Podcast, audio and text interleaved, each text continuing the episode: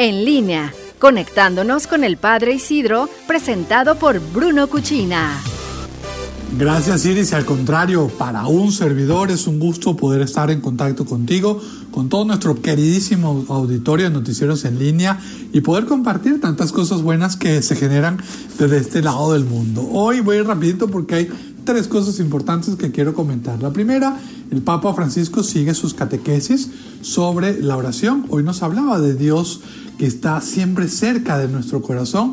En esta segunda catequesis, el Santo Padre ofrece desde la, que lo ofrece desde la biblioteca del Palacio Apostólico.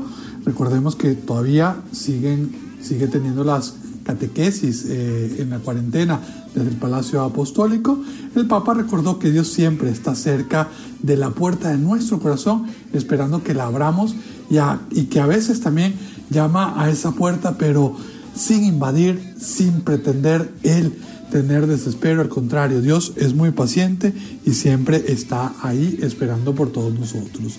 La otra, hoy 13 de mayo, recordamos a la Virgen de Fátima y recordamos ese triste día del año 81 en que el Papa San Juan Pablo II sufre un atentado en la Plaza de San Pedro, pero que gracias, él mismo lo dice, a la protección maternal de la Santísima Virgen María, ese tiro que era mortal fue desviado por, por su propio dedo y también permitió que el Papa siguiese entregándose por todo el mundo.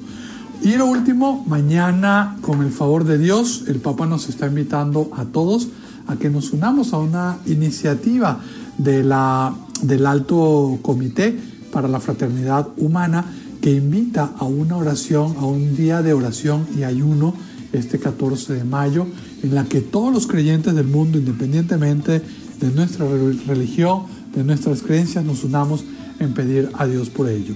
Los católicos, ¿cómo podemos afrontar esta jornada?